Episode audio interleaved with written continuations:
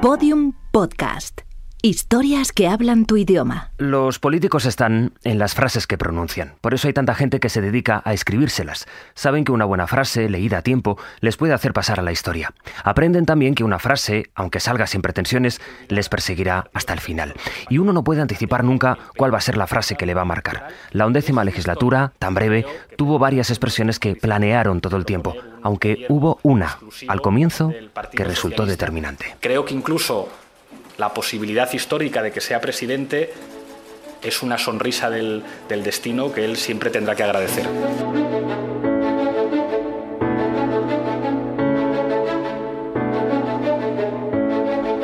Episodio 2. La sonrisa del destino.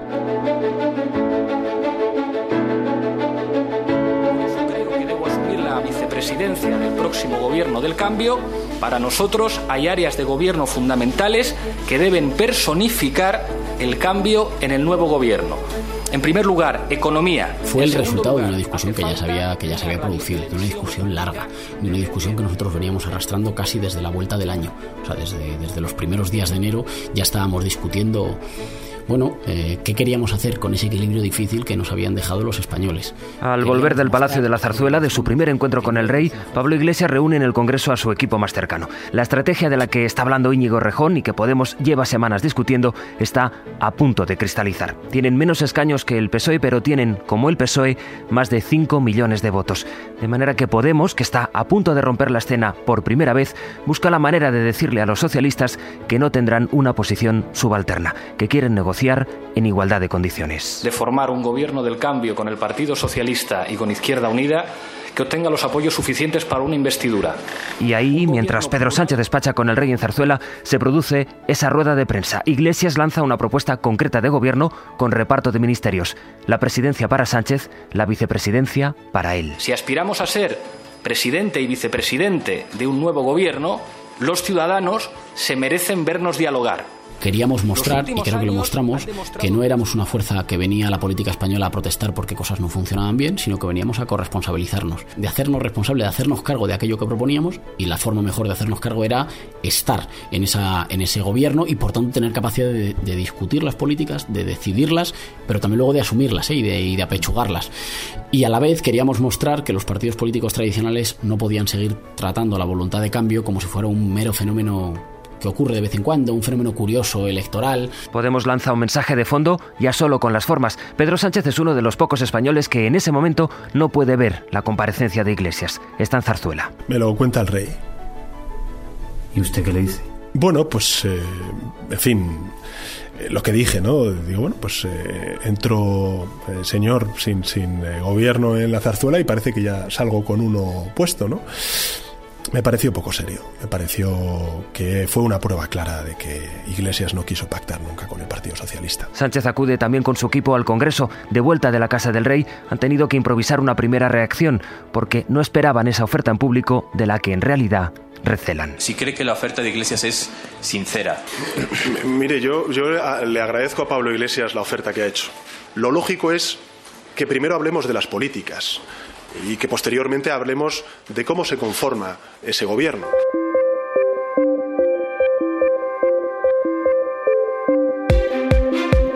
La intención de Podemos ha quedado clara. Tomamos la decisión de ofrecer esa posibilidad, tomamos la decisión de explorar la posibilidad del gobierno del cambio también para cortar de raíz el conjunto de los el conjunto de los rumores o de la rumorología que creía que para obtener el apoyo de Podemos bastaba con presionar a Podemos, para que al final el miedo a la repetición de elecciones nos hiciera entregar 5 millones de votos Pero ese mensaje Podemos se lo da al PSOE delante de todo el mundo con la sonrisa del destino. Y fueron las formas las que enervaron al Partido Socialista metido en su propio debate sobre a quién convenía acercarse para intentar la investidura.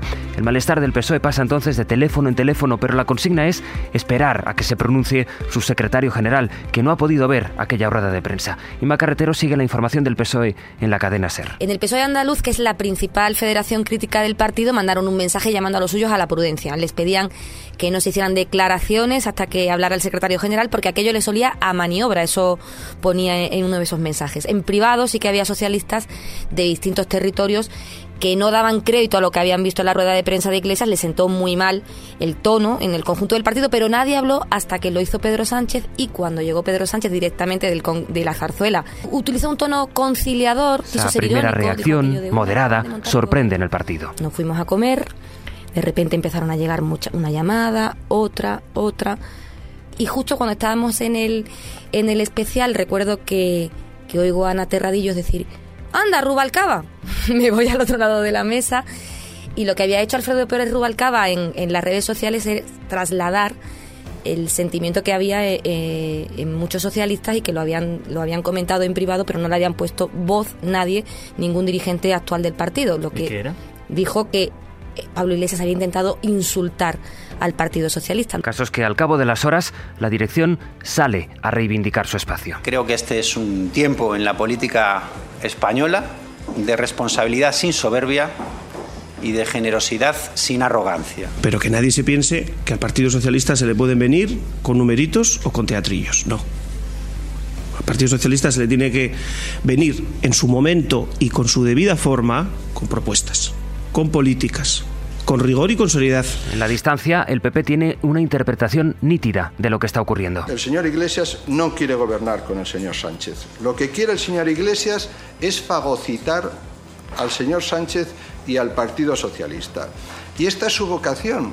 Y lo que pretende es volver al viejo esquema del antiguo sorpaso, para acabar con el Partido Socialista. La sensación que recorre Ferraz es que Iglesias les ha querido tender una trampa. El PSOE arrastra sus propias diferencias entre la dirección y algunos de los líderes territoriales más destacados. Hoy Podemos admite que se equivocó en las formas de aquella rueda de prensa. Creo que hay cuestiones de forma que nosotros podríamos matizar o que podríamos revisar, pero creo también que no sería bueno que nos quedáramos en las cuestiones de forma y que tendríamos que discutir también de las cuestiones de contenido. Y a menudo eh, nos hemos encontrado durante esta corta pero agitada legislatura de cuatro meses que mm, quien no tenía ganas de discutir del fondo de las propuestas se acogía a la forma. Y a lo mejor nosotros podemos poner más de nuestra parte, pero lo fundamental sigue siendo el fondo. Cuenta Errejón que sacaron su propia lección de aquello, que desde entonces, antes de hacer un ofrecimiento público, avisan a la otra parte para que no les tenga que contar el rey lo que luego escucharán en los medios. Dice también que le han dado varias vueltas a las formas, porque aquella rueda de prensa, en una legislatura que no tuvo otra cosa más que ruedas de prensa, lo cambió todo. Mi madre siempre era de las que quería que llegáramos a un acuerdo con Podemos cuando después de las elecciones y, y, entonces cuando vio la rueda de prensa me dijo Pedro este Iglesias no quiere pactar contigo. Bueno, yo creo que todos los españoles vieron claramente que esa rueda de prensa sirvió precisamente no para tender puentes, sino para saltarlos por los aires. Esa fue la primera parte. Ese mismo día, unas horas después, el presidente en funciones, Mariano Rajoy, daría la sorpresa. Le dijo que no al rey y el escenario acabaría por complicarse como nunca antes. Diario de un naufragio. José Luis Sastre.